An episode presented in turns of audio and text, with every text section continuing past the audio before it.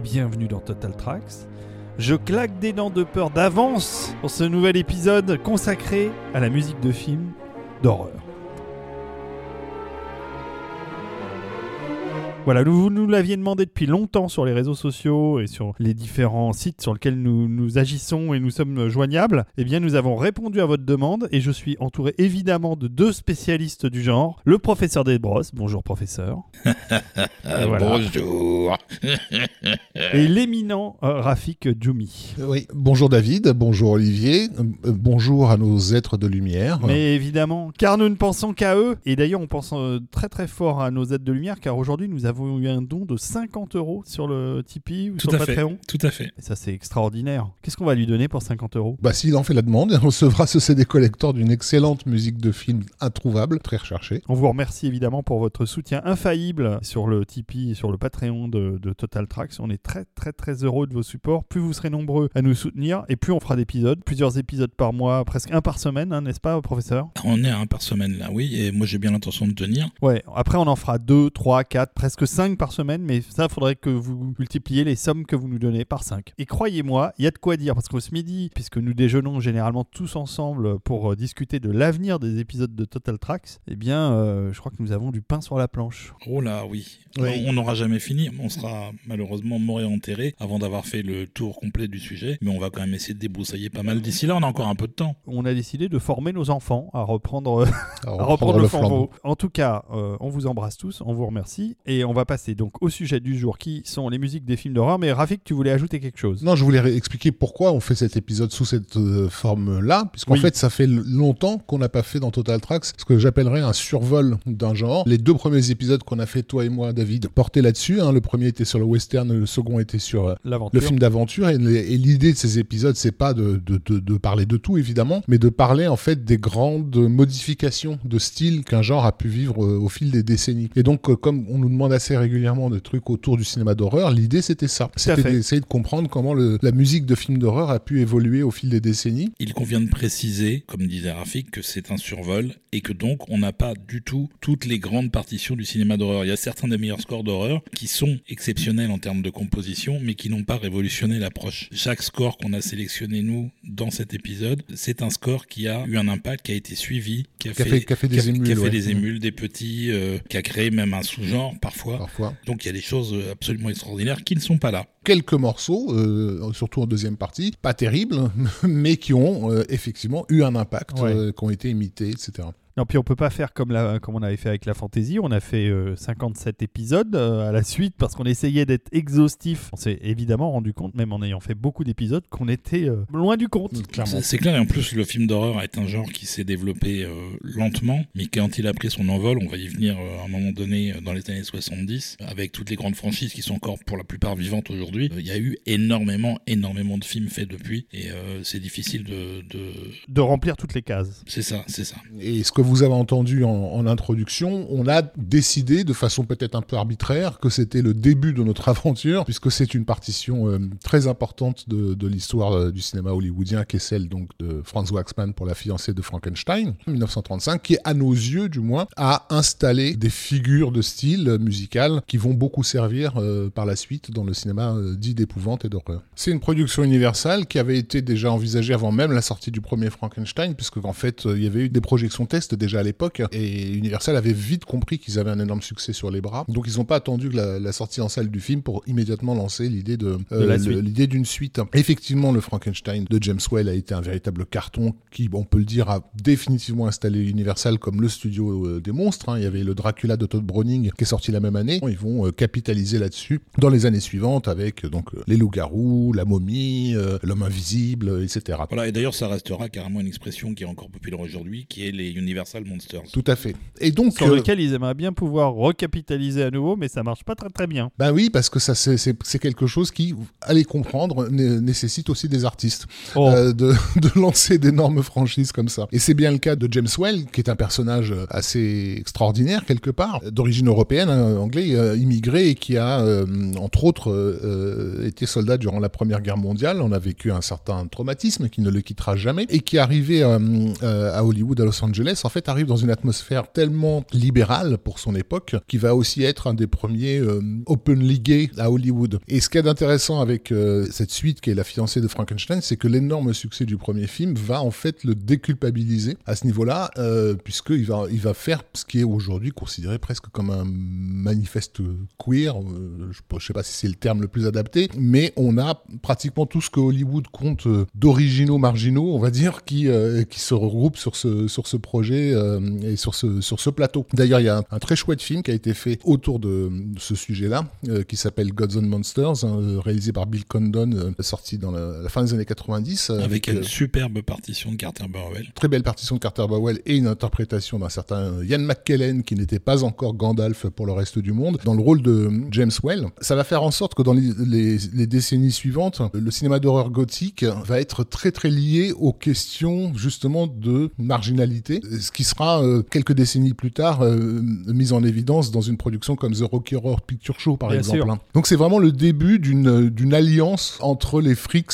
les geeks et les queers de, voilà, des années 30 qui vont courir jusqu'aux années 70-80. Mais ça, c'est le, film qu'il a vraiment posé, plus encore que Frankenstein, qui est encore un film qui cache ses intentions. C'est La fiancée de Frankenstein, où là, les intentions sont presque euh, explicitées. Et il y a d'ailleurs une réplique célèbre dans le film d'un personnage qui invoque l'arrivée d'un nouveau monde, euh, of Gods and Monsters, donc. Euh, et ces Gods and Monsters, en fait, ce sont les freaks and geeks qui vont peupler Hollywood dans les décennies suivantes. Et alors en quoi la musique a eu un, rôle fondateur dans le style horreur Bah, c'est l'importation d'un compositeur absolument exceptionnel, dont Olivier va nous parler. C'est ça, c'est Frank Waxman. Donc, Euh, la musique du premier Frankenstein avait été euh, signée Bernard Cohn, qui lui n'a pas laissé de, de traces, alors qu'il a fait pas mal de choses euh, par la suite, tout simplement parce qu'il a fait une musique très terre à terre et très premier degré, qui n'a pas tellement d'intérêt hors du film et sert le film à un niveau basique, mais rien de plus. Waxman, il a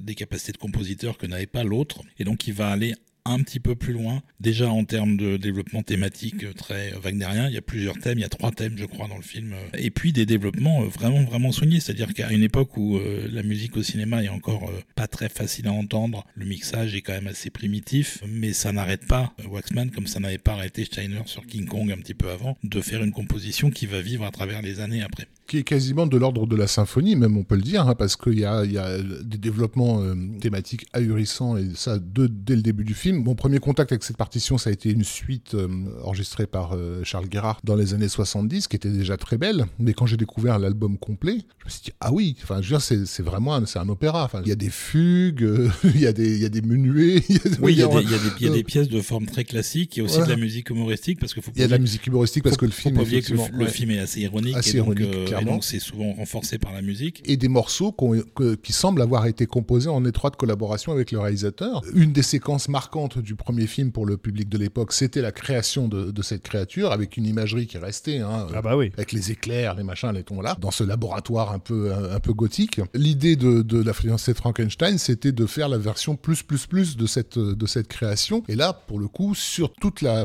la fabrique de la fiancée de Frankenstein, on a euh, un, un morceau musical qui est, qui est presque le point d'appui euh, de, de la séquence, quoi. Enfin, je Ah bah clairement, Ah clairement. bah, ça tombe bien que vous en parliez puisqu'on doit l'écouter ce morceau-là. Alors, on l'écoute peut-être et puis on, on en parle après. Vous allez voir, le morceau commence assez rapidement. On a une timbale, qui est une percussion, qui arrive de manière un petit peu euh, inégale au début, un petit peu aléatoire, parce que ça symbolise les battements du cœur d'une créature qui n'est pas encore arrivée à la vie. Et au fur et à mesure qu'on va avancer, ça va devenir la colonne vertébrale rythmique du morceau, avec un rythme pour le coup euh, très régulier d'un cœur qui est, disons, revenu à la vie. Quoi. Et on écoute ça et puis on en reparle après. Tout à fait. C'est parti.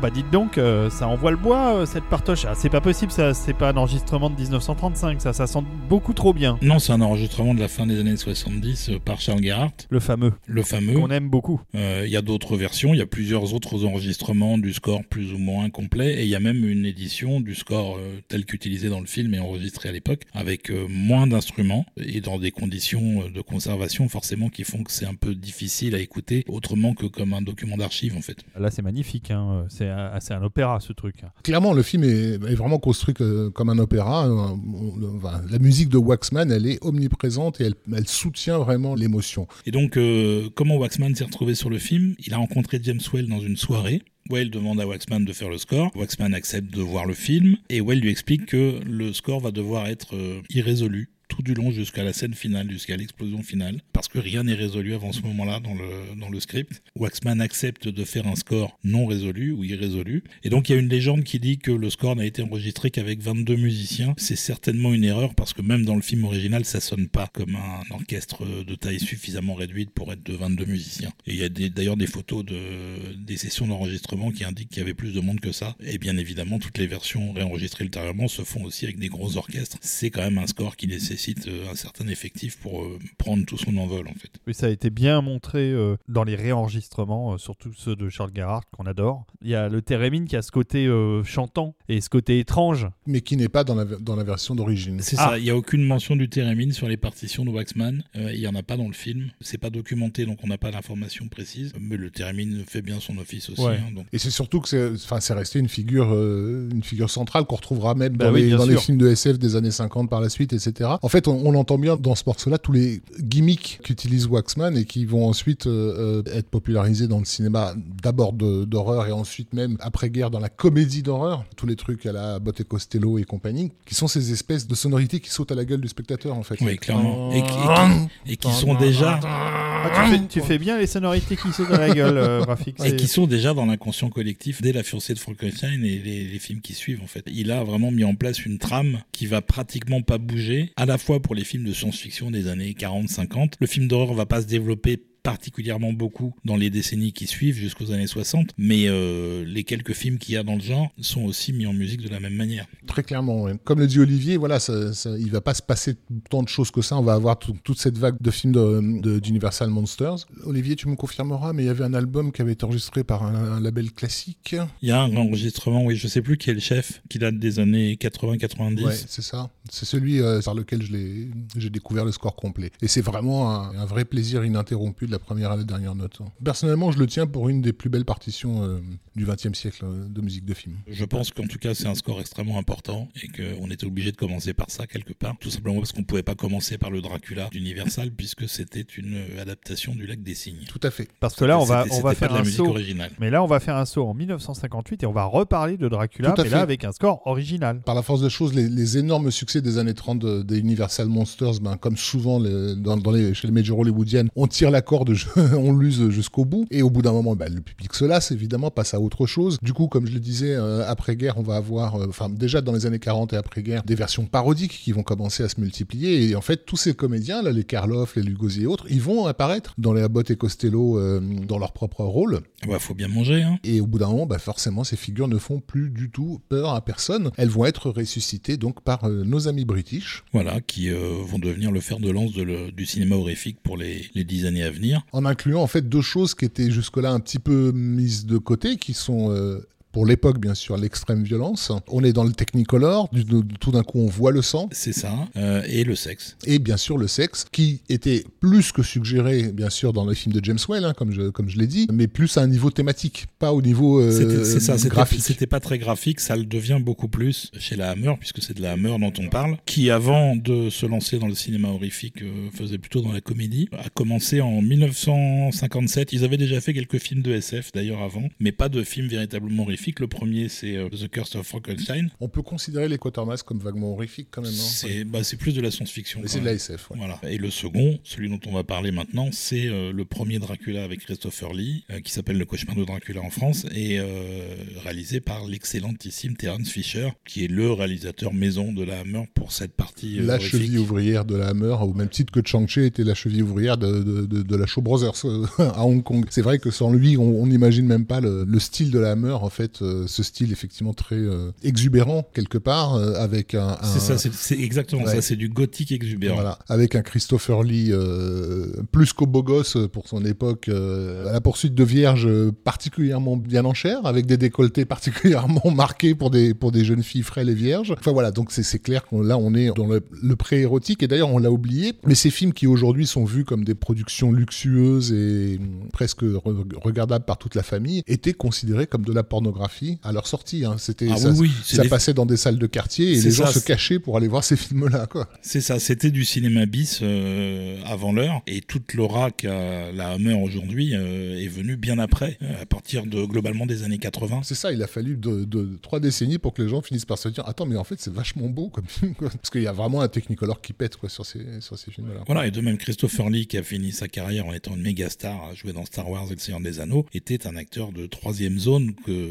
les réalisateurs, entre guillemets, importants, ne passaient même pas en casting, en fait. Et donc, bah, musicalement, comme on l'a dit, vu qu'on on a un peu forcé la, la mule hein, sur la violence et le sexe, bah, il va falloir aussi se mettre au diapason. Euh, c'est fini, les belles euh, mélodies enchanteresses de, de, de Waxman. On n'est euh, pas dans un style radicalement différent, on est dans un style euh, excessif. Il reprend ce qu'avait fait Waxman et ce qu'ont fait tous les autres qui ont suivi après d'ailleurs, et il va le pousser un petit peu plus loin, un petit peu plus loin dans la dissonance, alors que c'était pas encore vraiment à la mode à l'époque, en tout cas pas à Hollywood, un petit peu plus loin dans l'excès, euh, tout en restant de la vraie composition symphonique. Alors, lui, Mais alors, qui il, voilà, c'est ça. C'est qui ce il et c'est qui ce il? C'est James Bernard. Si Terence Fisher est le réalisateur maison, lui c'est le compositeur maison de la Hammer. Il va faire énormément de films avec eux. C'est pas le seul compositeur, mais il va faire l'essentiel de sa carrière pour eux. Il avait commencé justement avec The Curse of Frankenstein l'année d'avant sur le, le- le cinéma horrifique de la Hammer. Donc c'est le premier compositeur à faire ça pour eux. Il avait aussi fait les films de science-fiction dont parlait Rafik, euh, Quatermass 2 et euh, X The Unknown aussi. Mhm. Et il va vraiment exploser avec ce premier Dracula, qui va vraiment être le template de tout ce qu'il va avoir à faire sur les films suivants. Il va utiliser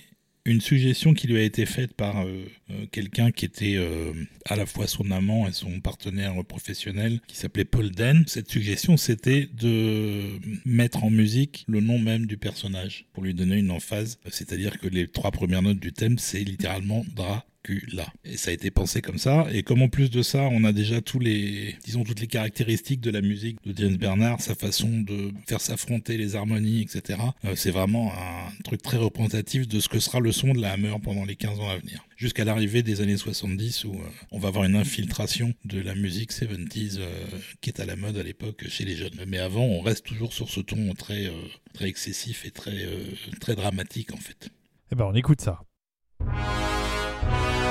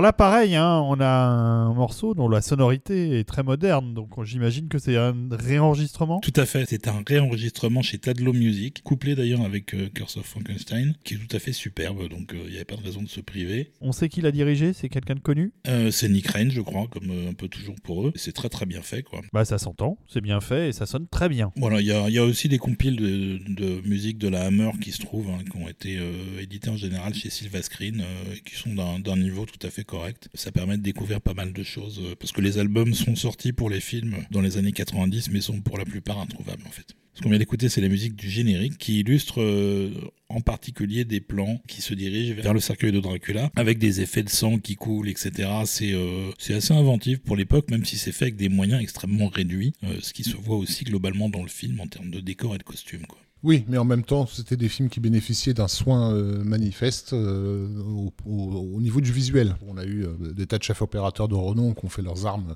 sur les films de la Hammer. Je pense à Freddy Francis notamment. Voilà, il n'y a pas beaucoup de- de- d'argent, mais on passe du temps sur chaque plan et, et du coup, ça se voit, ça paye. C'est ça, c'était pas juste de l'exploitation, il y avait un, il y avait un vrai, un vrai soin apporté au produit fini. en fait. Et donc ça, ça va effectivement dominer le- la notion de film d'horreur des années 60, très clairement. hein. En dehors du cinéma anglais, toutes les autres cinématographies tentent de se mettre au diapason. Ça finira bien sûr par devenir sa propre caricature, comme souvent quand on tire un peu trop sur la corde. La musique de type euh, James Bernard finira par devenir euh, un peu moquée euh, au, bout d'un moment. C'est d'ailleurs devenu la musique d'horreur gothique typique. Elle est par exemple parodiée dès qu'il y a un, tournage de film d'horreur. On entend dans n'importe quel film hein, une musique exactement du style de celle qu'on vient d'entendre là. Donc ça a quelque part presque surpassé ce qu'a fait Waxman et ce qu'il a émulé pendant, plusieurs décennies. Euh, Néanmoins, entre-temps, dès 1960, on a un- une forme d'accident qui va générer quelque chose d'électrique euh, dans, le monde de, de l'horreur, même s'il faudra beaucoup de temps pour que les gens réalisent que c'était de l'horreur, avec ce qui est peut-être le motif musical le plus célèbre de l'histoire de la musique de film. Vous allez me confirmer.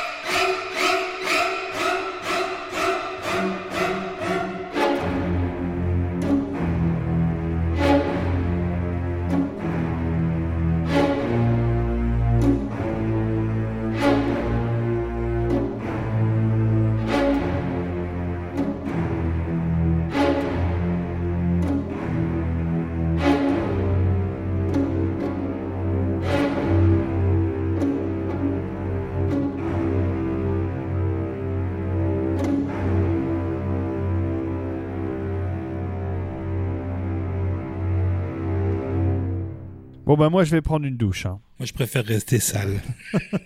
Oui, bah oui, euh, c'est le motif euh, d'horreur le plus connu probablement de l'histoire du cinéma. J'en vois pas d'autres. Euh, Peut-être celui du requin des dents de la mer. euh. Ça serait le seul concurrent éventuel, mais je, moi je sais qu'il y a des gens qui ne sont pas du tout des cinéphiles qui m'ont euh, sifflé ce truc dès qu'ils avaient un couteau en main, alors que je suis même pas sûr qu'ils aient vu le, le- le film, le film en question. Siffler ou chanter. hein. Oui. C'est plus facile à chanter, je trouve. plus facile à chanter. ouais. En général, on fait, on fait des petits cris de, de- Voilà. d'animaux. ouais. Et, et puis, et puis on reconnaît tout de suite, il suffit de faire trois cris d'animaux comme tu viens de le faire, et on, on est immédiatement en, en rapport avec cette musique de Bernard Herrmann pour le film Psycho, qui sort donc en 1960, réalisé par euh, Un certain euh, Alfred Hitchcock, voilà, et qui est euh, une, une forme d'anomalie hein, dans la production de l'époque, hein, puisque c'est un film qui a été euh, d'une certaine façon refusé hein, par euh, le studio, qui à l'origine devait être euh, Paramount, et qui s'est fait dans, dans des conditions de production euh, pas amateurs, mais plus télévisuel que cinématographique. Alors je vais pas trop m'attarder euh, sur le tournage, il y a carrément un film qui a été fait autour du tournage de, de, de Psychose, un film de fiction, mais c'est vraiment un film que Hitchcock a dû réaliser d'une certaine façon en, en rebelle du système, en utilisant des plateaux de télé, euh, Voilà, voilà, en, tournant en noir et blanc, noir et alors blanc. que c'était l'explosion du Technicolor à l'époque. Donc c'était incompréhensible pour le studio de ne pas faire un film en couleur en fait. Mais s'il avait eu les moyens, il l'aurait fait en couleur? Non. Je ne pense pas parce qu'en fait euh, le, Le noir et blanc joue, Le euh, noir et blanc joue et surtout lui, lui permettait d'aller beaucoup plus loin que ce que la censure de l'époque lui autorisait. Mais du coup, ce, cette extrême économie de moyens, en fait, va avoir un, effet intéressant parce qu'on est, on est vraiment, 1960, on est encore dans les années 50, on est encore dans le cinéma hollywoodien le plus glamour qui soit. Et en fait, ce film, Psychose, il a une dimension presque malsainement réaliste. C'est-à-dire, on, on, voit des acteurs et des actrices qui sont manifestement de cette époque, et en même temps, on se dit, ils sont trop modernes pour cette époque. Et du coup, il y a quelque chose d'entre guillemets un peu sale qui s'installe, en fait. Nous sont trop proches. Et je pense que c'est vraiment un truc qui est hyper important. Ça n'aurait pas marché sur un film à gros budget, en fait. Parce que ce côté immédiat, réaliste, on n'est plus tout à fait au cinéma. Et là, je parle pour le public de, l'époque. Hein. Euh, on voit Janet Lee, mais c'est pas tout à fait la Janet Lee qu'on a vu dans, je sais pas moi, les, Trois Mousquetaires, ou je sais plus quel film elle avait fait avant, quoi. On dirait que c'est la vraie. Et en fait, le motel pourri dans lequel, c'est un vrai. Mais la station-service, en fait, mais je la connais cette station-service. J'y suis passé il y a deux jours. Enfin, il y a un côté, ce film-là n'est pas un film, en fait. Quelque part, malgré l'origine du film, le réalisateur, la thématique, c'est presque un film de la nouvelle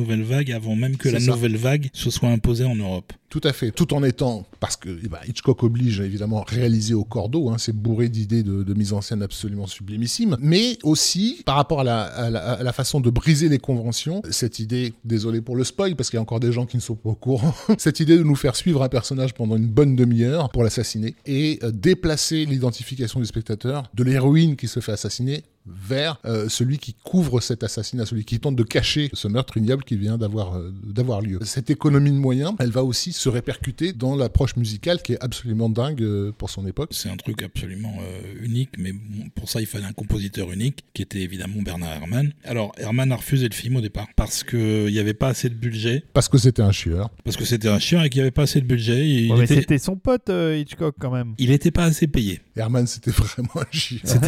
C'était vraiment une tête de con, Herman. Clairement. C'était un génie. Aucun doute là-dessus, mais c'était aussi un vrai casse-couille. Je pense qu'il n'y a aucun doute sur, les, sur les deux points. Aucune des personnes qui a rapporté voilà, dans, dans, ses mémoires les rencontres avec Bernard Herrmann nous fait comprendre autre chose que c'était un personnage fascinant, mais putain, fallait se le farcir. Voilà. Et donc Herman refuse, euh, et puis finit quand même par accepter et va tourner cette limitation budgétaire à son avantage en choisissant de faire le score exclusivement avec des cordes. Il y a rien d'autre. Donc violon, alto, violoncelle, contrebasse, c'est tout. Il y a eu des rumeurs comme quoi il avait utilisé de l'électronique, euh, ça n'est pas vrai. C'est uniquement euh, des procédés assez euh, techniques de gestion de la composition qui donnent des effets parfois un peu particuliers. en gros, il faisait jouer les instruments de manière assez atypique. Il y avait évidemment des pizzicato, ce qu'on appelle le Bartok, qui est une manière de tirer la corde très haut et de la laisser claquer ensuite. Euh, euh, aussi de les faire jouer euh, avec l'archet très près du chevalet, ce qui donne un son un petit peu différent aussi. il y avait beaucoup de choses comme ça. Il, maîtrisait très très bien ses instruments. Et puis en plus, il avait le pupitre d'instrument qui a la plus large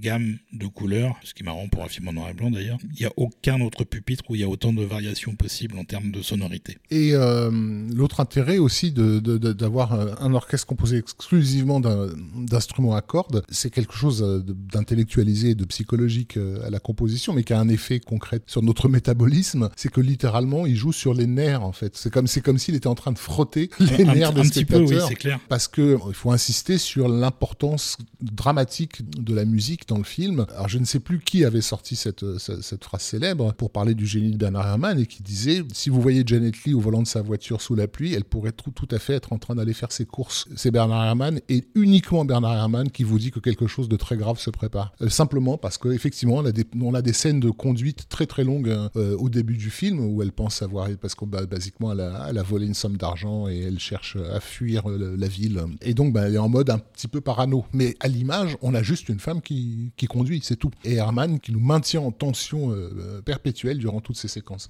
Voilà, et puis il y avait aussi une certaine adéquation entre le côté monochromatique de cette gamme d'instruments avec le côté monochromatique du film tournant en noir et blanc. Il y avait une vraie parenté entre les deux, donc ça marchait bien aussi à ce niveau-là. Alors il y avait quand même un problème, c'est que pour la fameuse scène dont on vient d'écouter la musique, qui est la scène phare du film, hein, la scène du meurtre sous la douche, Hitchcock avait dit pas de musique. Herman étant ce qu'il était, il a fait absolument pas ce qu'on lui avait dit, mais il a fait ce qu'il pensait qu'il fallait faire pour le film. Et il a composé un morceau qu'on vient d'écouter, qui a été joué à Hitchcock euh, pendant les sessions d'enregistrement. Hitchcock a trouvé ça très très bien. Herman s'est évidemment pas privé de lui rappeler que oui, mais il avait dit qu'il voulait pas de musique. Et Hitchcock a juste bah je me suis trompé, mon garçon je me suis trompé. On s'écoute euh, peut-être euh, bah, le morceau euh, qui nous accueille dans le film hein, sur un générique mémorable de Sol Bass, lui aussi fait à l'économie mais aussi grandement effectif. C'est clair, non mais tout le, tout le film est un, est un vrai bonheur visuel en fait, ce qui n'était pas forcément aussi habituel que ça à l'époque. Alors le problème c'est que si on dit à nos auditeurs regardez Psychose de, de, Hitchcock si vous l'avez pas vu, il faudrait aussi leur ajouter un certain nombre de films à voir de ce réalisateur, parce qu'il faut avoir vu du Hitchcock, il y a un nombre de chefs-d'œuvre. Oui, il y en a quand même pas mal. Hein. Oui.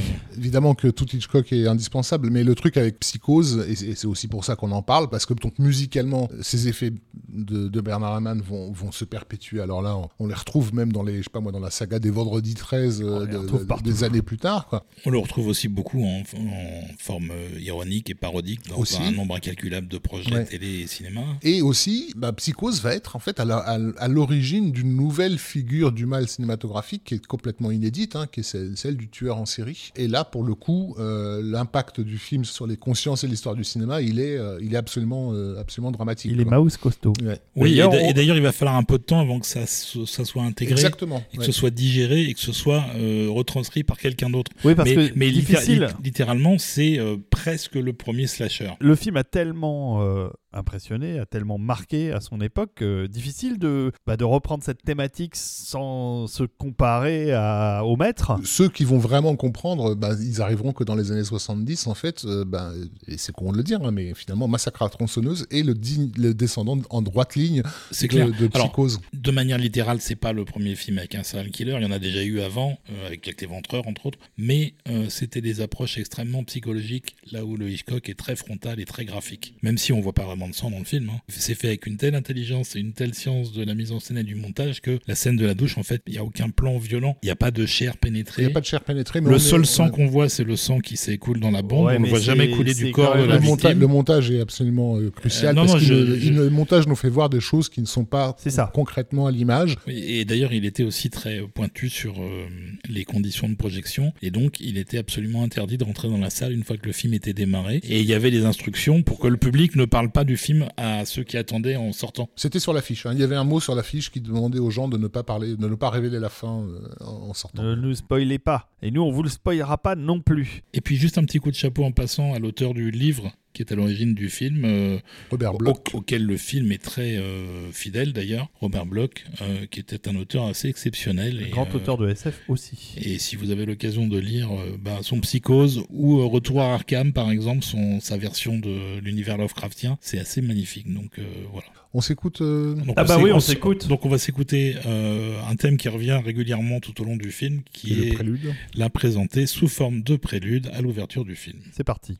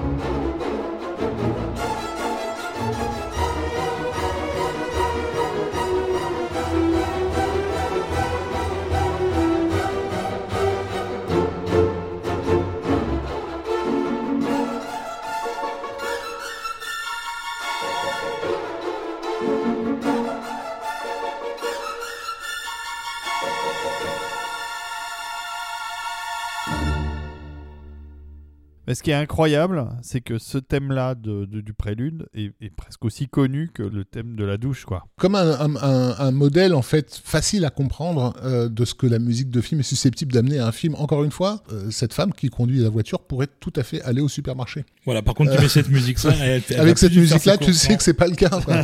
On peut pas faire plus évident comme, comme, comme démonstration de ce que la musique de film peut amener à, à- à une image. Hitchcock qui avait quand même pas mal la dent dure vis-à-vis des compositeurs avec qui il travaillait, puisqu'il avait quand même euh, dit de la musique de Miklos Rosa pour euh, Spellbound, La maison du docteur Edwards. merci, que c'était sirupeux. Eh ben, il a quand même dit pour Psychose que euh, 33% de la réussite du film, c'était grâce à la musique. Oh bah Ça a l'air de rien, mais c'est un énorme compliment Tu de la part de. Hitchcock. Dans la guerre d'ego monstrueuse entre ces deux hommes, où il fallait vraiment que, que ce soit. Bon, évident. très bien, on, on continue, on avance. On avance avec en fait un autre euh, accident euh, d'une certaine façon qui va arriver à la fin de- des années 60. En 1968. Ouais, Magnifique année. une année charnière, mais, non- mais pas seulement sociologiquement, dans le cinéma aussi. hein, c'est vraiment une, Oui, puis l'année où je suis né, donc évidemment c'est une année importante. bascule absolument dingue. Sûr. Donc tu voilà. es vieux, Euh, 2001, l'Odyssée de l'espace, La Horde sauvage, David Ogia. David Ogia, voilà. Bah, Excuse-moi. euh, la planète des singes. oui, des bah, singes. voilà. Mais que des bonnes choses hein, en 1968. Et en fait, euh, voilà, ce, ce- ce projet qui est Rosemary's Baby n'aurait jamais dû être le film qu'il est euh, en définitive, puisqu'au départ, c'est un projet qui avait été sécurisé par William Castle. Bon, alors nous, aujourd'hui, on le considère comme un grand monsieur euh, du cinéma d'horreur, mais à, à- à son époque, c'était un peu la teon, quoi. Euh, un, peu, un, peu, un peu la loose. Euh, c'est une espèce de monsieur loyal du cinéma auquel on a rendu un, un hommage magnifique dans le film euh, Panique sur Florida Beach hein, euh, de Joey Dante, hein, dans lequel euh, il y a un personnage qui fait éminemment référence à William Castle, qui, qui était donc ce type qui faisait des, des films de SF et d'épouvante euh, un peu pour les mômes, on va dire, un peu gentil quelque part, mais avec des gimmicks incroyables qui étaient dans, dans la salle en fait, qui mettaient de, de- de- des- des charges électriques sous les sièges. euh, euh, Il y avait un figurant déguisé en monstre qui se baladait, baladait au milieu des Voilà, spectateurs. des- euh, la 4DX avant des- l'heure. des- c'est ça, Voilà. des ventilateurs, Des des, des- ventilateurs, des voilà. Fumigènes, euh, Voilà. des, des tas de conneries. Le en fait. spectacle était autant dans la salle que sur, euh, parfois plus dans la salle que sur, euh, que sur l'écran. Et John Goodman qui joue le personnage. Et hein. Exactement, dans le film de Joey Dante, John Goodman reprend ce- ce- ce- cette figure et qui était un peu le Hitchcock du pauvre en son temps. Et c'est lui qui devait euh, au départ euh, faire ce, ce projet, C'est sauf un- que c'est une adaptation de roman. c'est une adaptation de roman, donc dont il avait lui sécurisé les droits. Mais comme euh, Robert Evans à la Paramount avait vraiment des vues sur ce sur ce projet-là, parce qu'il avait lui une, une certaine idée derrière la tête, il a d'une certaine façon manigancé pour écarter euh, ce William Castle et s'assurer qu'il ne réalise jamais le film. Mais par contre, il en est le, le producteur. Il apparaît d'ailleurs dans une séquence du film à l'extérieur d'une cabine téléphonique, une scène qui fait assez peur. Et ce que Evans euh, euh, voit ou perçoit dans, dans, dans ce projet, c'est quelque chose de culturel justement, c'est-à-dire un- l'Amérique de l'époque, elle, est- elle est entre deux mondes. hein. On est en- en- il y a encore l'Amérique des années 50 bien conservatrice et une Et forme un peu de, paranoïaque. voilà, et une forme de jeunesse euh, revendicatrice qui commence à, à émerger. Et c'est dans cette direction que, que, que Evans veut faire aller le, le, film. En fait, il veut séduire un public jeune. Il faut savoir que le Hollywood de 68, c'est un Hollywood qui est gravement en crise. hein. Les studios sont en train de fermer leurs portes parce qu'ils comprennent plus du tout leur public. Et c'est aussi pour ça qu'il va aller chercher un réalisateur européen, pas du tout euh, euh, entre guillemets hollywoodianisé, qui est Roman Polanski, parce que euh, Polanski a fait des films en, Pologne relativement inquiétants et surréalistes, dont le, plus fameux qu'il a réalisé en Angleterre était Répulsion, voilà, qui est un film très moderne pour son époque, et engagé comme, comme actrice, une jeune fille qui à l'époque sort avec euh, Frank Sinatra, euh, mais qui est déjà en train de s'affirmer comme une forme d'égérie de la nouvelle jeunesse euh, pop de la fin des, des 60s, hein, qui est la très très très belle Mia Farrow, voilà, avec son visage angélique et, innocent. Donc Rosemary's Baby, c'est l'histoire d'un jeune couple qui s'installe à, New York. John Cassavetes donc joue le mari de Rosemary et c'est un mec très très ambitieux qui veut absolument réussir dans, dans la vie, qui est prêt à tout, on va dire, pour réussir dans la vie. Ils emménagent dans, ce, dans cet appartement, font la, la connaissance avec des voisins Voilà. Un peu des- un peu particuliers. Oui, ils ont des dire, voisins, voilà. voilà, c'est ça. Ont- Voilà. euh, et en fait, elle, elle est, euh, elle est gênée par les gens. Euh, Il y a quelque chose qui, qui est pas tout à fait net, Oui. au-delà des apparences de la moyenne bourgeoisie ou de la, de la bonne bourgeoisie new-yorkaise. Il y a quelque chose qui, qui sent Qui pas très pas bon, mais bien, elle sait ouais. pas exactement quoi. Et elle va le découvrir euh, son corps défendant. Et là, pour le coup, c'est vraiment le corps en question, puisque donc elle va être engrossée et se persuader qu'il y a quelque chose de pas normal dans sa grossesse non plus. Donc, d'où le titre Rosemary's Baby. De, de quelle nature est l'enfant qu'elle est en train de porter dans son ventre. Voilà, on vous invite évidemment à découvrir le film si vous voulez en savoir plus. Et ce qui est intéressant dans, dans, dans ce film, qui va vraiment être l'acte de naissance hein, du producteur Robert Evans, hein, euh, puisque après Rosemary's Baby, il va enchaîner avec Le Parrain, avec le Love Story, enfin en gros tous les gros succès de la Ouais, Paramount des années 70. Comment Chinatown et. Chinatown, voilà. Et ce qui est fra- frappant dans, dans, dans le film, c'est un nouveau rapport en fait à la à l'horreur, à une horreur euh, plus diffuse, plus psychologique et qui joue surtout sur les repères qu'on a. On est parti donc de des monstres universels qui se passent dans des demeures euh, gothiques à l'autre bout du monde, euh, que ce soit le château de Dracula ou le laboratoire de Frankenstein. Avec Rosemary's Baby, on est à New York. Voilà, on est Euh, dans le quotidien de voilà. millions de personnes. Ouais, c'est ça. Et le mal se tapit euh, là, en fait, quelque part. Il est, il est dans les interstices. Et ce nouveau rapport euh, à l'horreur et à l'épouvante appelle aussi une nouvelle forme musicale basée en fait peut- peut-être psychanalytiquement sur ce qu'on pourrait appeler euh, l'inquiétante étrangeté, c'est-à-dire quelque chose qui nous est familier mais qui tout d'un coup ne l'est plus. Juste une chose euh, par rapport à Polanski aussi, ce qui est très intéressant dans le choix de, de- de lui avoir confié ce projet, c'est que Polanski est un étranger. Donc en fait ce que lui a vécu en arrivant aux États-Unis à devoir s'accoutumer d'une nouvelle culture, euh, de- etc., c'est vraiment euh, ce que vit Rosemary lorsqu'elle arrive dans ce, dans ce grand appartement. Donc c'est quelque chose qui reproduira d'ailleurs dans Le Locataire, hein, qui, est, aussi un film d'immigrés euh, d'une certaine façon, et, tout est basé sur le côté je suis pas à ma place, je comprends pas ces gens. Quoi. Et donc il arrive avec son, son compositeur. Et donc il arrive avec son compositeur, euh, avec qui il a déjà fait trois films, euh, puisque c'est le garçon qui a fait Cul-de-sac, Le couteau dans l'eau et surtout la très belle partition du bal des vampires, qui s'appelle Christophe Komeda, qui est comme Polanski polonais d'origine, qui a suivi Polanski aux États-Unis pour faire ce film Rosemary's Baby, et qui va le faire d'une manière complètement atypique par rapport à tout ce qui a été fait avant, puisque le thème principal est une berceuse. Après tout, il s'agit de naissance et du bébé de Rosemary. Euh, Il n'y a absolument rien d'horrifique dans cette musique, si ce n'est que elle dégage une atmosphère euh, très inquiétante qui se renforce en fait au fur et à mesure qu'on avance vers la fin du morceau. Et c'est un morceau qui sera ensuite réutilisé à plusieurs reprises dans le film sous différentes versions. Et là, on peut dire que le, le compositeur, là, Christophe Comeda, bah, il réalise euh, un changement de paradigme dans,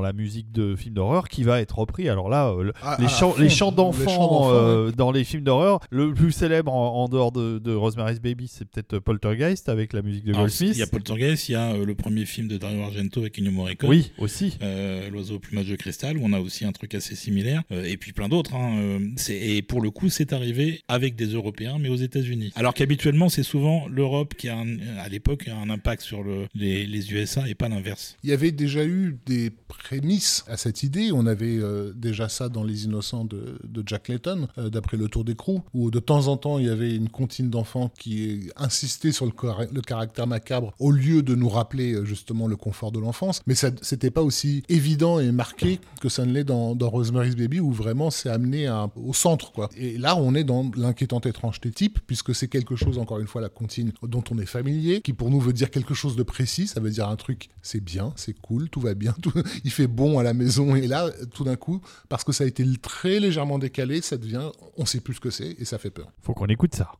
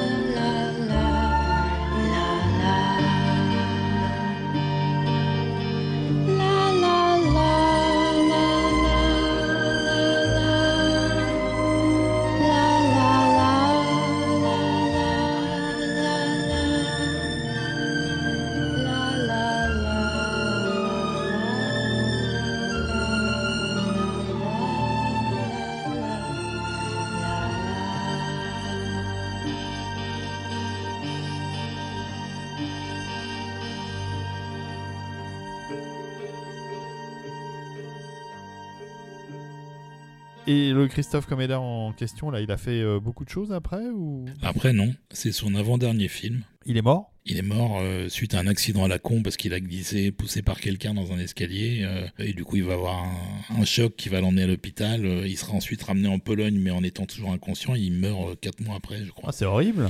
Alors qu'il avait 37 ans, donc il avait un avenir euh, tout tracé devant lui. euh, et on ne sait pas ce que ça aurait pu donner en termes de composition pour le cinéma. C'était aussi une pointure du jazz en Pologne. C'est pas cool de connaître Roman Polanski à la fin des années 60. Non, c'est clair. C'est vraiment le chat noir, quoi. C'est très très clair. Euh, si vous voulez revoir euh, Roman Polanski euh, dans une fiction, il y a le film de Tarantino, Once Upon a Time in Hollywood, où il est le voisin du personnage principal du film. Sinon, si vous voulez voir Polanski, vous regardez les Césars, il y est tous les ans. Bon, ça fait un moment qu'il y est plus là. Et donc, on a comme thème principal une berceuse, qui est donc chantée par celle qui joue la maman dans le film. puisque Elle chante pas mal. C'est Mia Farrow, elle est chantonne comme ça, sur un thème assez, euh, assez bucolique. Il y a un côté extrêmement étrange qui rampe derrière toute cette euh, euh, simplicité Ah bah, ça euh, jolie et qui va donner le, le- le ton extrêmement euh, flippant du film en fait, euh, alors qu'il n'y a jamais rien de vraiment graphique dans le métrage et même la révélation finale est euh, hors champ. Sans vous dire ce que c'est, il y, a- il y a juste un plan, un seul plan, euh, entre guillemets fantastique, quasi subliminal, mais qui suffit en fait à, à déclencher tout l'imaginaire du spectateur autour des choses les plus horribles. Bon, alors on fait un saut de 5 ans euh, pour aller arriver dans les années 70 avec quand même un film majeur de 1973, un film majeur tous les sens du terme, hein, euh, que ce soit pour euh, l'horreur, euh, que ce soit pour le cinéma en général, et, et son réalisateur William Friedkin qui nous a gratifié de quelques très très bons longs métrages. Et celui-là, c'est évidemment L'Exorciste. Et Rafik, tu nous parles du- de cette musique qui n'avait rien à voir à la base? Oui. Mais Olivier s'en chargera mieux que moi, mais juste, je, donc, je resitue ce film basé sur le best-seller de William Peter Blatty, que Friedkin va avoir l'incroyable intelligence de réaliser en mode quasi documentaire, on va dire, très réaliste en fait dans son, dans son approche. On a, là, on a complètement fermé la porte à tout, toute l'horreur gothique, c'est c'est oublié, c'est c'est loin derrière nous. Là, le, le- le mal absolu, l'horreur euh, s'infiltre dans le quotidien le plus simple, à travers l'histoire de cette femme actrice euh, dont la fille commence à développer d'étranges euh, attitudes, on va dire, se plaint d'être visitée dans sa chambre euh, et dont on s'aperçoit au fur et à mesure, en tout cas la mère se convainc qu'elle est possédée. C'est clair que c'est pas suggéré là la On n'en possession. doute hein. pas. hein. Alors la possession n'est pas suggérée, rien n'est suggéré dans le film, à tel point qu'encore aujourd'hui on s'est dit comment on a pu en 1973 avoir un des plus gros cartons de la décennie avec un film dans lequel une gamine de, de même pas 10 ans se déchire le vagin à coups de crucifix euh, dans des bains de sang. Tout en vomissant sur les prêtres. Pour parvenir le- sur, sur ce film, voilà, si vous avez euh, le Blu-ray, le DVD, vous avez des documentaires euh, passionnants hein, sur ce truc, mais comment euh, vraiment Friedkin a poussé à tous les potards à, à fond. Ce qui est assez incroyable avec euh, L'Exorciste, pour l'avoir revu euh, il y a pas très longtemps, d'abord c'est un film qui continue à être absolument terrifiant, même euh, 40 ans ou 50 ans après. Et puis justement, il pousse tous les potards à fond et ça tourne pas au ridicule. C'est ça qui est assez incroyable. Ce qui tourne pas au ridicule, c'est qu'en fait, il a joué sur plusieurs tableaux dont le spectateur n'est pas forcément conscient. C'est-à-dire qu'il y a aussi cette idée dans le film très insistante comme quoi la mère est en train de cacher quelque chose à travers cette histoire. Que sa fille est véritablement abusée par des, humains et pas du tout par des démons. Et qu'en fait, elle se tourne vers des prêtres pour faire passer ça pour, une, possession. Mais il y a, dans le film, il, y a, il, a, il a instillé plein de détails, notamment le, le réalisateur du film dans lequel tourne euh, la mère, en fait, qui fait des blagues à base de euh, tiens, mais que fait ce poil pubien dans mon verre? Il devrait pas être là, ou ce genre de truc-là. Et c'est lui qu'on va retrouver mort dans la chambre de, de Reagan, en fait. hein. Et Reagan, quand elle, est, elle a des trucs de possession, elle reproduit des actes de, de coït, en fait. hein. Euh, Elle est sur son lit, euh, bousculée, euh, etc. Voilà, donc Reagan c'est la fille Oui. Oui, qui est rien à voir possédé avec et qui- Ronald Reagan. et qui dans la version française s'appelle Régine. Régine, c'est vrai. Et Régine. William Peter Blatty, qui a écrit le roman, lui est un catholique convaincu et donc a vraiment euh, fait son récit à- au premier degré. hein. C'était véritablement un cas de, possession diabolique. Friedkin n'était pas entièrement convaincu. Il se disait ouais, ça pourrait être aussi un autre truc bien sordide, mais, mais, mais tristement humain. Et donc le film il est constamment entre les deux. Et je pense que ça joue en fait. C'est-à-dire que même si on n'est pas euh, catholique, pratiquant, etc., on voit le film, on se dit ok, je sais pas ce que je vois, mais je sais que c'est une définition du mal. Ce qui choque encore aujourd'hui les gens, ce sont des scènes qui ne devraient pas être euh, choquantes. C'est par exemple la visite chez le médecin. euh, Il y a toute une longue scène où on lui fait des, des scanners, euh, ce genre de trucs-là. Tout ce côté hyper réaliste euh, qui nous rappelle que le mal, c'est aussi ça. C'est aussi la maladie, euh, c'est aussi le monde médical, c'est aussi euh, les mères seules qui ne s'occupent pas bien de leurs enfants, c'est aussi tout, tout ce truc. Quoi. Donc vraiment un, un- un chef-d'œuvre. Bon, voilà, je crois que vous Ah oui, l'avez ça, compris. on, on est d'accord. Et, mais effectivement, un chef-d'œuvre qui au départ devait être en musique par un certain Lalo Schifrin. Alors, avant même ça, ça devait être Bernard Herrmann. Bernard Herrmann qui a rencontré euh, Friedkin, qui lui a montré le premier montage du film. Et Herrmann a décliné parce que euh, il n'y avait pas assez de place pour la musique, à son avis. En particulier, il n'y avait pas déjà de générique suffisamment large pour qu'il y ait de la place pour faire une composition, puisque ça commence en Afrique du Nord euh, et que c'est de la musique de source, en fait. Ouais. Et d'ailleurs que Friedkin avait monté déjà beaucoup de musique euh, de différentes provenances dans le, dans le film, dont il espérait en garder une partie. Euh, le clou qui a enfoncé le cercueil de leur collaboration, je pense que ça a été quand euh, Friedkin a dit à Herman euh, je veux que vous me fassiez une musique euh, meilleure que celle que vous aviez fait pour Citizen Kane et qu'Herman a répondu bah fallait faire un meilleur film que Citizen Kane. Voilà, ça s'est terminé comme ça. Ça, c'est du Bernard Herrmann. Voilà. Lalo Schifrin est beaucoup plus facile en termes de collaboration professionnelle. Il est donc arrivé sur le film. Il est à l'époque au sommet de sa gloire Oui. aussi, hein, Lalo Schifrin. Oui, euh, dans un genre qui n'est pas du tout du genre horrifique, c'est plutôt Mission Impossible, Manix, euh.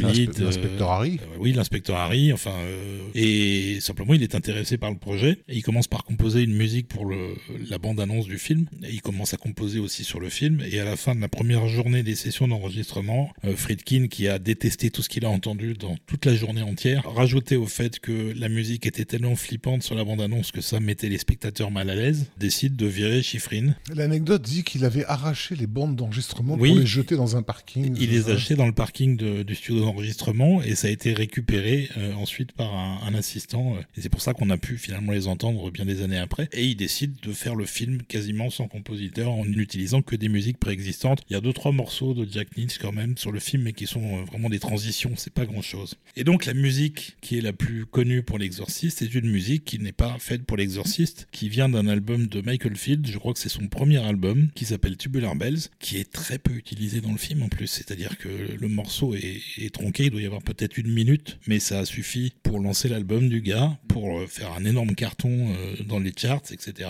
Et euh, pour rester la musique de l'exorciste, alors hein. alors qu'elle est vraiment pas... euh, Pas composé pour. pas Mais- composé mais c'est- pour, et puis, et puis vraiment très peu présente. Il y a beaucoup plus de musique euh, expérimentale. Il y a des morceaux de Christophe Penderecki, il y a des morceaux de Anton Webern. Enfin, il y a des gens assez hardcore en termes de composition pour le concert qui sont utilisés dans le film. Mais bon, c'est pas par contre euh, des choses qui sont amenées à devenir populaires auprès du grand public, alors que Michael Field, oui, parce qu'il y a un côté un peu, euh, un peu berceuse en fait dans sa musique. Il y a un côté, euh, un côté berceuse et aussi ce, ce morceau est principalement utilisé sur un plan qui devrait être un plan rassurant, puisque c'est vraiment la, la mère de Reagan qui marche dans, dans- dans les rues automnales de la ville. Donc on- C'est ça, elle est plutôt relaxée. les- Relaxée, les, voilà. choses n'ont pas encore vraiment démarré en fait. C'est un truc mélancolique, mais en même temps, t'es venu voir un film qui s'appelle L'Exorciste, t'as eu droit à une séquence d'ouverture qui était très très inquiétante, et donc voir cette, euh, cette, cette image d'accalmie, on va dire, euh, automnale, en fait, t'annonce que quelque chose de terrible se prépare. Il y a quand même une alchimie qui se crée entre, entre cette musique et l'image, et qui a participé à son énorme succès. On écoute le morceau Ah bah oui, on va se faire plaisir parce qu'en plus c'est un beau morceau. que tout le monde connaît, mais bon, ça c'est pas grave.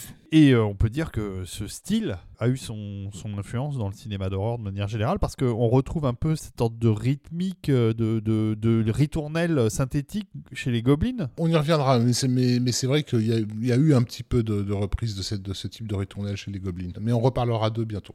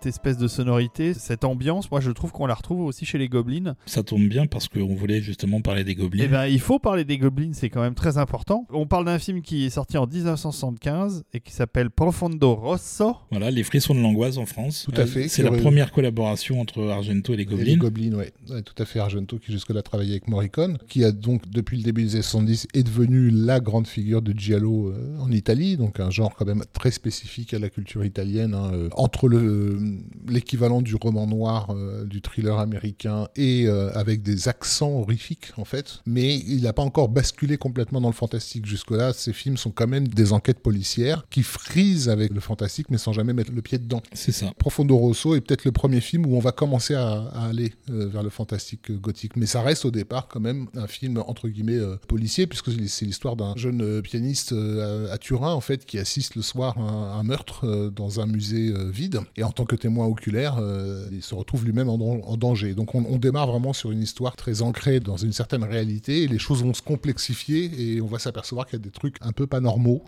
un peu pas rationnels, puisque donc la, la dame qui s'est fait assassiner est une sorte de voyante. C'est ça, c'est un médium. et ce, ce, léger changement de paradigme dans, dans la carrière d'Argento, donc il lui fait quitter un peu le giallo pour rentrer dans le pur fantastique, il va s'accompagner effectivement d'une nouvelle collaboration qui est celle de ce groupe euh, de rock progressiste. Est-ce que c'est vraiment le, le, le, bon genre musical? Ah Oui, c'est du rock prog, mais euh, c'était pas eux au départ, encore une fois, puisque il avait pris au départ un pianiste de jazz qui s'appelle Giorgio Gaslini, qui devait faire le score, qui a travaillé sur le film, euh, et Argento était pas content du tout du résultat, et du coup il est allé chercher. Il a acheté les bandes dans le parking lui aussi? Non, il est plus posé que Friedkin, mais tout le monde est plus posé que Friedkin.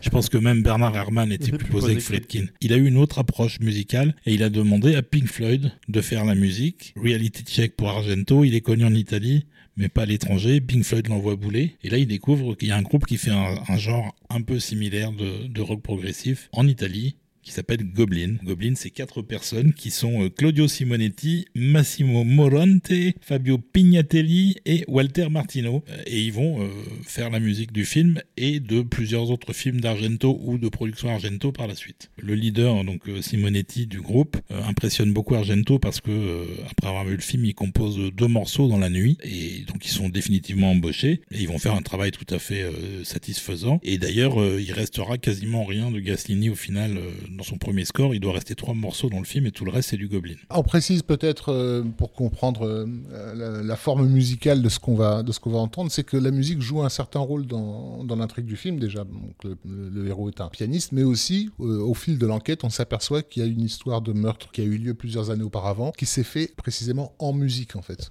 sous les yeux d'un enfant, et que cet événement a suffisamment traumatisé l'enfant pour générer certains des événements du film euh, auxquels on a eu droit. Et donc ce flashback très important, euh, en fait, il, bah, il joue de la musique enfantine comme d'un ressort euh, horrifique, comme le faisait auparavant donc Rosemary's Baby à sa façon. Mais les Gobelins vont y amener une sorte de groove en fait. Une sorte de groove, oui. ouais, c'est ça. Clairement, d'ailleurs, ça, ça, ça, sortira en disque et ce sera très très bien classé mmh. dans les charts, alors qu'il n'y a jamais de musique de film traditionnelle à ces positions-là dans les dans les classements, quoi. Voilà. Et donc on a toujours à chaque nouveau morceau qu'on vous propose, on a une prise directe avec l'époque en termes d'apport d'une certaine modernité ou d'un certain genre populaire qui n'est pas à la base de la musique de film.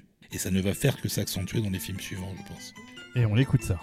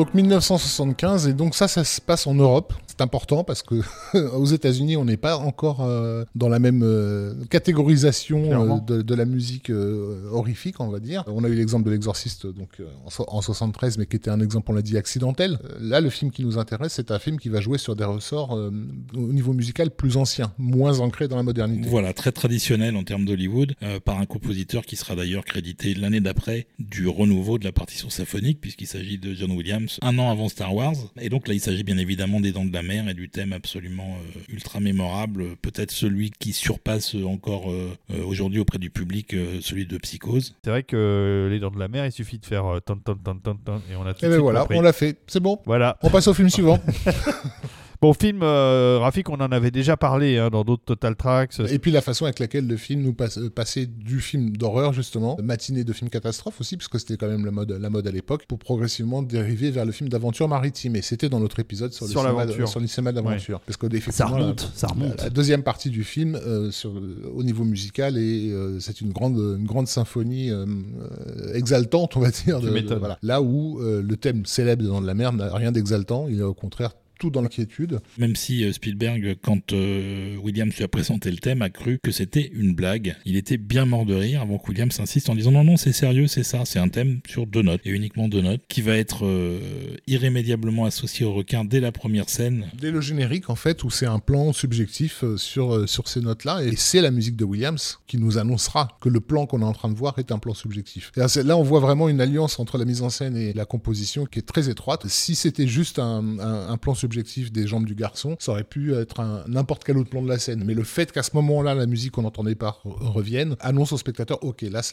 la créature est là. Oui, et c'est une mécanique qui va être effective pendant tout le film, c'est-à-dire qu'à chaque fois qu'on entend la musique, c'est la preuve quelque part auditive que le requin est là, alors que dans les scènes de panique publique, comme il y en a à la plage par exemple, quand il n'y a pas de musique, c'est que le requin n'est pas là. Et c'est un ressort qui va être utilisé magnifiquement par Spielberg dans le dernier acte du film, à un moment où le requin arrive d'une manière complètement inattendue, sans musique. Il nous a préparé à ça justement pour nous faire le coup un petit peu avant la conclusion du film. Donc c'est globalement assez brillant. On pourrait euh, faire un épisode complet juste sur Jaws. On va pas avoir le temps, donc on va peut-être se contenter d'écouter. euh, Oui, alors on va vous, on va vous remettre ce, morceau, oui, ce thème tellement connu, et on se fait plaisir en réécoutant ce, ce main title de légende.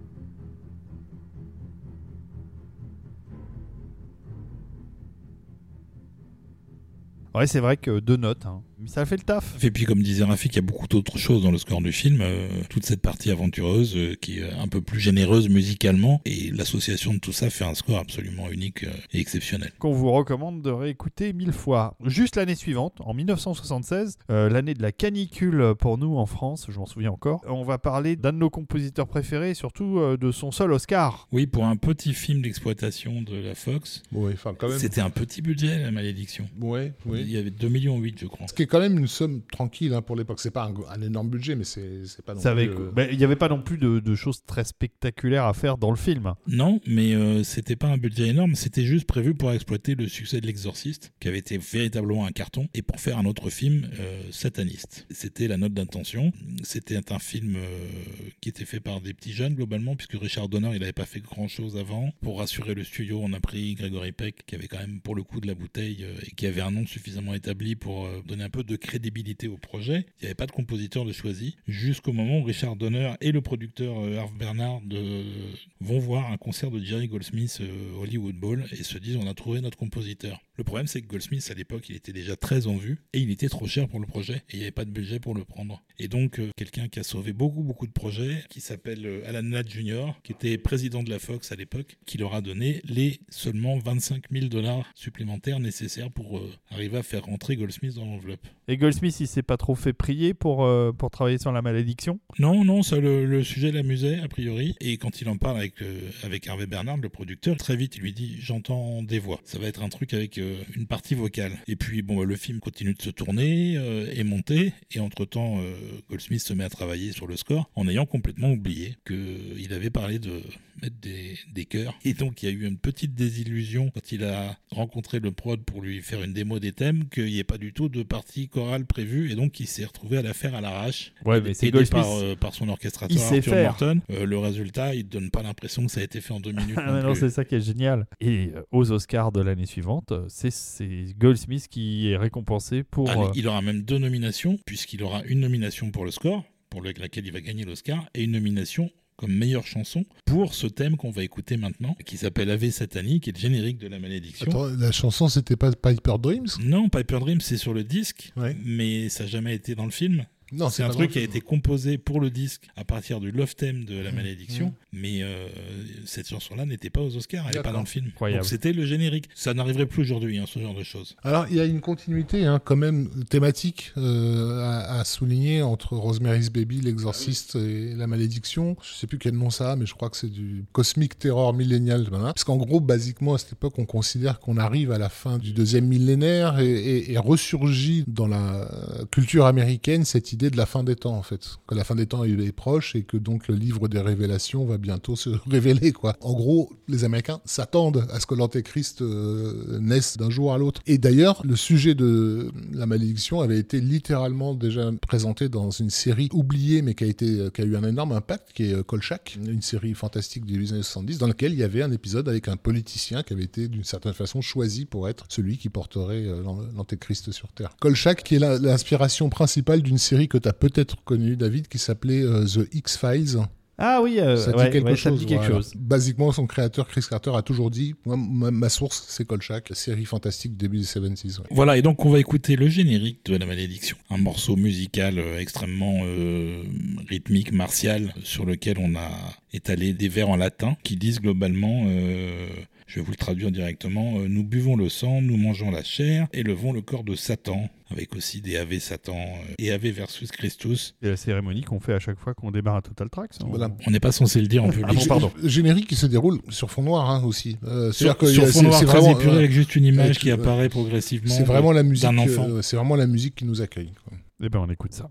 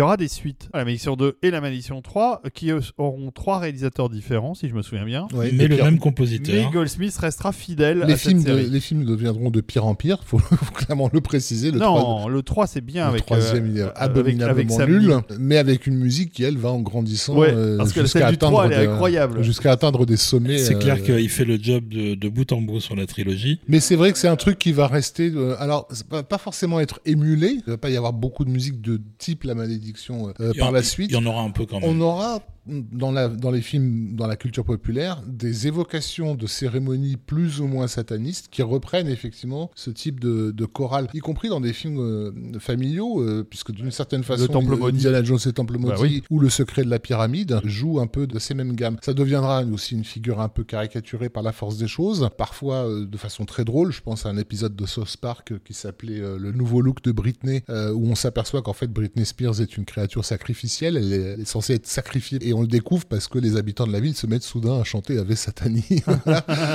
Mais c'est vrai que c'est devenu, une... c'est tellement énorme comme, comme effet que tu peux pas le, le mettre sur plein de films sans qu'au bout d'un moment ça finisse par, euh, par faire rigoler les gens. Quoi.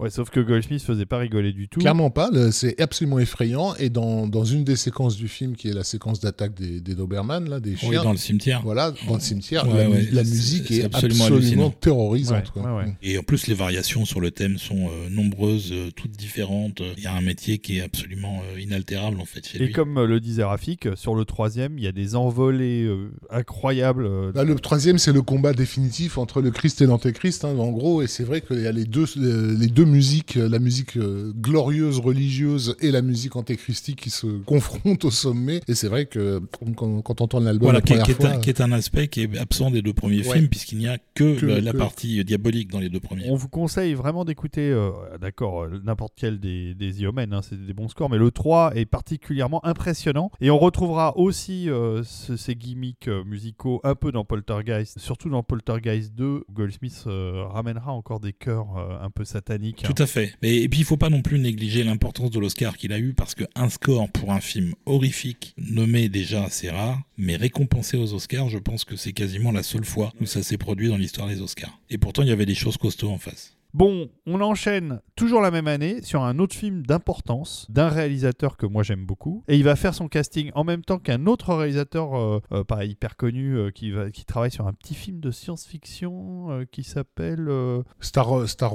Wars. Ouais, un truc dans le genre. Et donc le, le casting va, se faire ensemble avec euh, Tout à fait. Lucas et De Palma, le qui cherchent film, leurs acteurs pour leur film. Il me semble qu'on l'avait déjà dit dans un autre épisode. Bon, effectivement, c'est- donc c'est le, bon. le film, c'est Carrie. On l'a dit dans l'épisode Star Wars. Ouais, le C'est film, mais c'est c'est Carrie. toujours bon de le, ra- de le rappeler que donc, le casting de Carrie s'est fait en même temps que celui de Star Wars. Effectivement, Amy Irving et William Catt avaient été aussi castés, envisagés pour être euh, la princesse Leia et Luke Skywalker, et ils se sont finalement retrouvés dans, dans Carrie. Voilà, donc sur Phantom of the Paradise, qui était son film précédent, euh, il n'y avait pas véritablement de score, puisque la musique et les chansons étaient signées par euh, Paul Williams. De Palma avait fait ses deux films précédents avec Bernard Herrmann, donc euh, Sœur de sang et Obsession. Herrmann est mort après avoir fini Taxi Driver la même année pour euh, Scorsese, donc il faut trouver un remplaçant euh, qui va être euh, le petit nouveau Pino Donaggio, puisqu'il n'a qu'un film à son actif, pas n'importe quel film non plus, un film de Nicolas Rugg qui s'appelle... euh, Ne vous retournez pas. Don't Look Now, qui est un film effectivement euh, très inquiétant, qu'on aurait pu mettre dans notre liste, mais la musique de Donaggio pour le film de Rogue n'a pas vraiment marqué. Curieusement, euh, Ne vous retournez pas n'a pas été un énorme euh, succès. Par contre, c'est un film dont l'influence a été mon- monstrueuse sur les autres réalisateurs qui ont tous voulu l'émuler.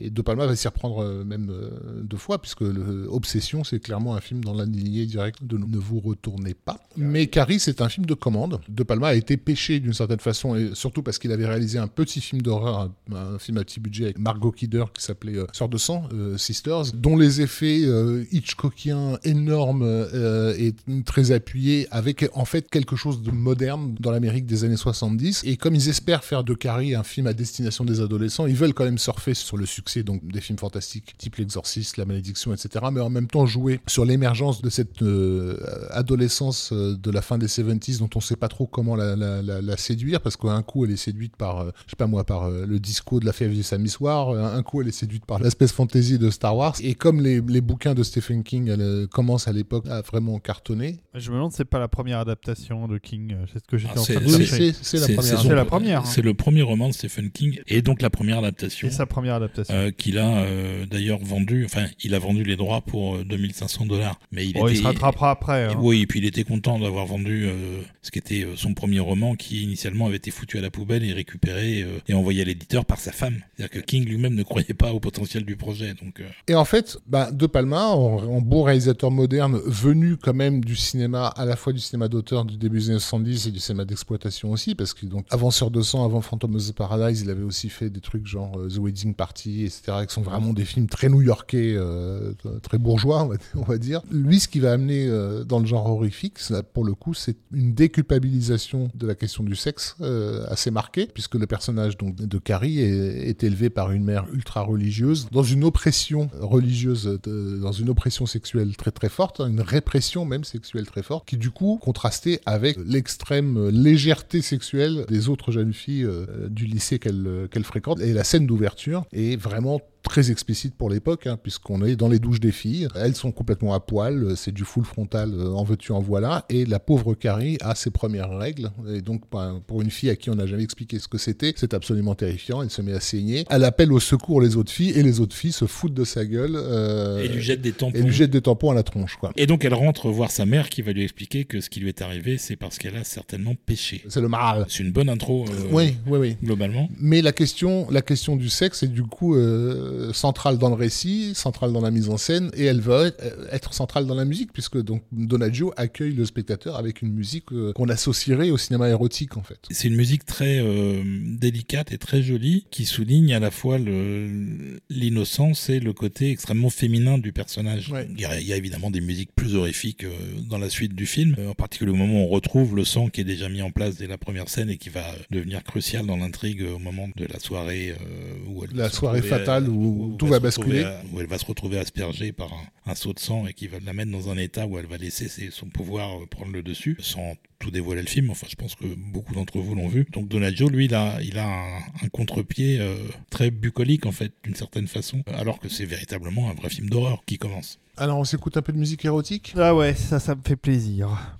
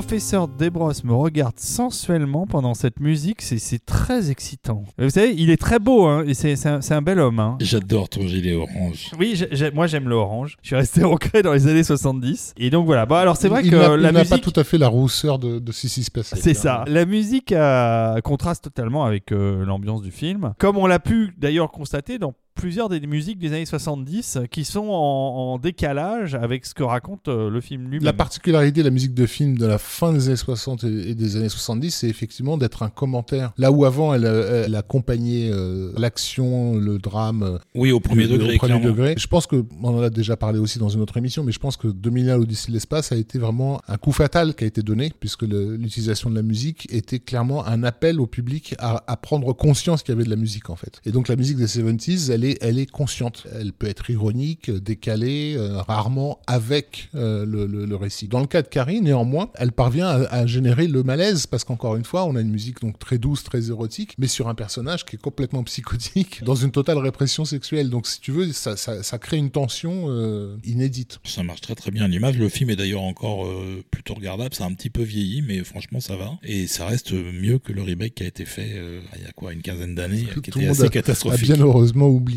On va terminer cet épisode oui. euh, en Europe. Avec un film de 1978, j'avais à peine une dizaine d'années. Je venais de sortir de ma séance de rencontre du troisième type euh, sur les Champs-Élysées en Dolby Stereo. euh, Moi, je sortais de, de Grease, désolé, mais c'était pas tout à fait bien le même aussi. J'ai été le voir aussi au cinéma la même année. ouais. Est-ce que tu avais déjà un si beau gilet orange? J'avais peut-être Mm. déjà un si beau gilet orange, c'est très possible. Et donc c'est un film qui a un petit peu tardé à arriver chez nous, puisqu'il a été tout simplement interdit. Alors il n'a pas été officiellement interdit, il a été menacé d'un classement X, et à l'époque, euh, si un distributeur sortait un film classé X, il était obligé d'être diffusé dans des salles qui ne passaient que du X, c'est-à-dire en gros de la- que de la pornographie, et c'était interdiction d'affichage, interdiction de photos, interdiction de promo, et 20% d'accès pour aller dans les caisses de l'État. Donc c'était quand même beaucoup. Voilà, et donc le film est sorti finalement qu'en 82 en France. Alors, il est sorti d'abord en vidéo chez René Château, puisque la vidéo a profité à l'époque de ce vide juridique qui touchait les films au cinéma pour sortir, ben, en gros, des films qui étaient invisibles au cinéma. C'est pour ça que René Château a sorti Massacre à tronçonneuse, Zombie. euh, Mais c'est étonnant que celui-là ait été classé, euh, enfin, ait été menacé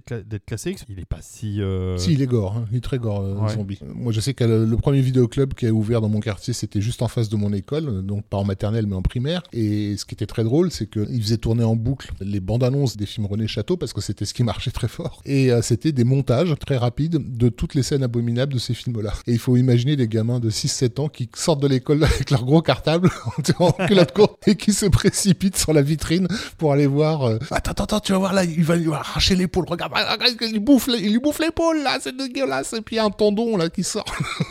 et tu dis, les films étaient interdits. euh, tacitement pour le public adulte de l'époque, mais les gamins de 7 ans pouvaient regarder la morvonnée devant la vitrine du vidéoclub. Donc ce film c'est Zombie, Dawn of the Dead, la suite tardive de La Nuit des Morts Vivants, euh, qui a révélé euh, George Romero à la fin des 60s. Pareil, euh, évidemment film absolument euh, charnière, on va dire, dans, l'évolution de, de l'horreur, mais par contre pas musicalement pour le coup, parce que La Nuit des Morts Vivants c'était vraiment de la musique de, De catalogue. de catalogue. De, ouais, il n'y avait rien de composé pour le voilà. film directement. et c'est intéressant parce que c'est quelque chose qui va se perpétuer sur cette suite, puisque donc le film euh, Dawn of the Dead est coproduite avec l'Europe, et donc on va avoir une version européenne qui va sortir, qui sera supervisée par Dario Argento. C'est ça, c'est lui qui avait gardé les droits du Final Cut pour la version européenne et Romero gardait les droits du Final Cut pour la version américaine. Donc il y a une version, un premier montage très très long qui avait été projeté d'abord à Cannes, Et qui a fait un gros bordel. euh, qui a fait un gros bordel, qui a été raccourci pour la version US et qui a été également raccourci, mais encore beaucoup plus pour la version euh, européenne par Argento. Et c'est la première version d'ailleurs à être sortie euh, en Europe euh, un an avant les États-Unis, puisque Romero va se heurter,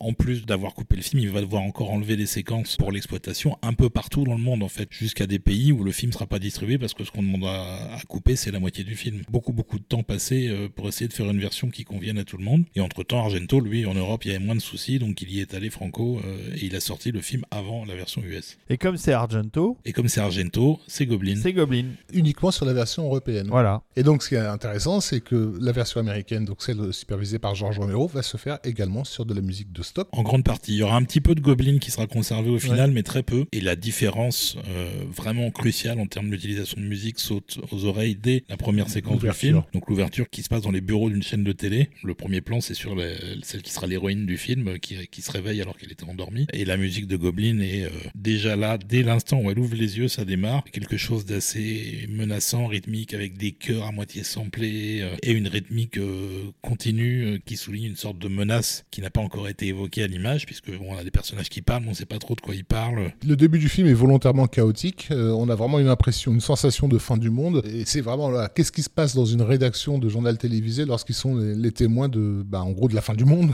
un, peu, de choses près. D'ailleurs, c'est le bordel. C'est le, bordel. Il, y a des, gens qui débattent euh, avec des points de vue euh, contradictoires, qui sont tous complètement déconnectés de la réalité. C'est vraiment une, une, des ouvertures les plus inquiétantes, je trouve, hein, de, de films d'horreur que jamais été faites. on a l'impression que tout est perdu d'avance. Mais ce qui est donc terrible, c'est quand on découvre euh, plus tard la version américaine, nous qui avons grandi avec la version européenne. oui, qui, est, qui, est, la seule, euh, le seul moyen de voir la version la plus longue du film, avec toutes les scènes qui ont été ensuite coupées par Argento, dont certaines euh, valent quand même le détour. C'est que la musique est remplacée par une musique de catalogue. Qui est absolument à côté de la plaque. Quoi, bah, qui, est, qui, est, une musique à peine du niveau d'une musique horrifique de base dans un, dans un film de troisième zone. Quoi.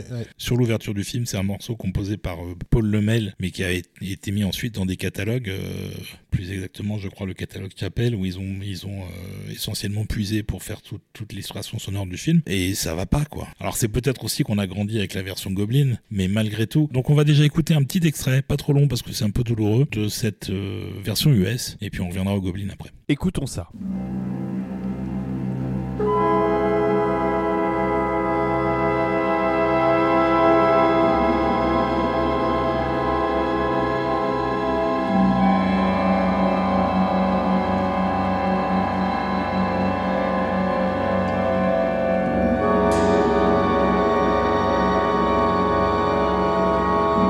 Avez vu, c'est quand même super, non? Ouais, c'est un peu pénible. Je sais pas pourquoi Romero a choisi ça. Euh, j'avoue que pour le, pour le coup, je pense plutôt dans le camp Argento, parce que Goblin, ça a été composé pour le film, avec euh, une vraie modernité qui avait cours déjà beaucoup à l'époque et qui passait pas encore vraiment aux États-Unis en fait. Ça va arriver dans les années suivantes, mais ils ont un petit peu de retard pour le coup. C'est vrai que pour le coup, le cinéma d'exploitation italien avait une, bonne longueur d'avance sur les mentalités américaines. Et c'est vrai qu'il bah, faut le dire, on a grandi avec la version Goblin et du coup, pour nous, le sentiment d'inquiétude associé à, à, Dawn of the Dead, il est euh, étroitement lié à, cette musique des Goblins, avec laquelle d'ailleurs on va se séparer peut-être. Oui, et d'ailleurs, euh, petite note, c'est qu'Argento est aussi crédité pour la musique puisqu'il a travaillé littéralement avec les Goblins sur la composition. Je crois que c'est la seule fois où c'est arrivé euh, véritablement où il a un crédit à ce point-là avec carrément le groupe. Mais en tout cas, le travail musical sur le film est vraiment vraiment très très réussi. Le film est évidemment incontournable. Moi, c'est un de mes films préférés. Après, il faut aimer le gore, les zombies et le film post-apocalyptique politique très très marqué. Il y a une édition européenne, j'imagine, avec la musique de Goblin. Il y a plein d'éditions sur plein de formats, en, DVD, en Blu-ray. Il y a plein de versions, des coffrets avec plusieurs versions et tout. Vous avez de quoi faire hein, si vous voulez voir le film dans toutes ses versions. Euh, vous n'avez pas fini. ok, on remercie encore nos contributeurs. On les embrasse. On fait une petite génuflexion tous ensemble et on se donne rendez-vous très très vite pour le deuxième épisode consacré au cinéma d'horreur et à sa musique. Et je vous remercie les amis. Merci professeur. On a encore quelques sommets à, visiter. Un, petit peu, oui. Et dans l'attente, parce que je sais que vous êtes toujours en demande hein, de musique de film, ben, n'oubliez pas de vous connecter euh, sur lagrandeévasion.fr. Mais bien sûr. La radio de la musique de film, tout en majuscule, sur lequel euh, la sélection du professeur Desbrosses euh, vous fera encore plus aimer cet art majeur du XXe siècle. Voilà, moi je ne prends pas parti, mais quand même ils ont raison. Oui. Écoutez donc lagrandeévasion.fr, vous verrez, vous aurez les oreilles débouchées après. C'est un effet incroyable. Si vous avez les oreilles bouchées, vous mettez lagrandeévasion.fr, puis après c'est mieux. Pareil, si vous êtes évidemment, si vous êtes contributeur, vous êtes totalement immunisé contre tous les virus les plus, les plus agressifs. Hein. Ça, on peut le dire, hein, ça marche. C'est ça. Et puis si ta femme part, eh ben, elle revient. Voilà, c'est Voilà. retour de l'amour assuré, enfin tout, tout, ce que, tout ce qui va avec. Et donc on va écouter euh, l'ouverture de Zombie euh, Dawn of the Dead par Goblin. L'Alba dei Morti Viventi. Voilà, qui est monté avec euh, un morceau qui s'appelle Zombie, qui est également sur le disque et qui est un, plus un morceau d'action, mais action très très pop. On vous a fait un petit mix pour finir en beauté. euh, vous allez voir, ça sonne bien. Merci beaucoup. Bisous à tous. Bisous, professeur. euh, bisous, Rafik. Et Bisous. bisous à tous.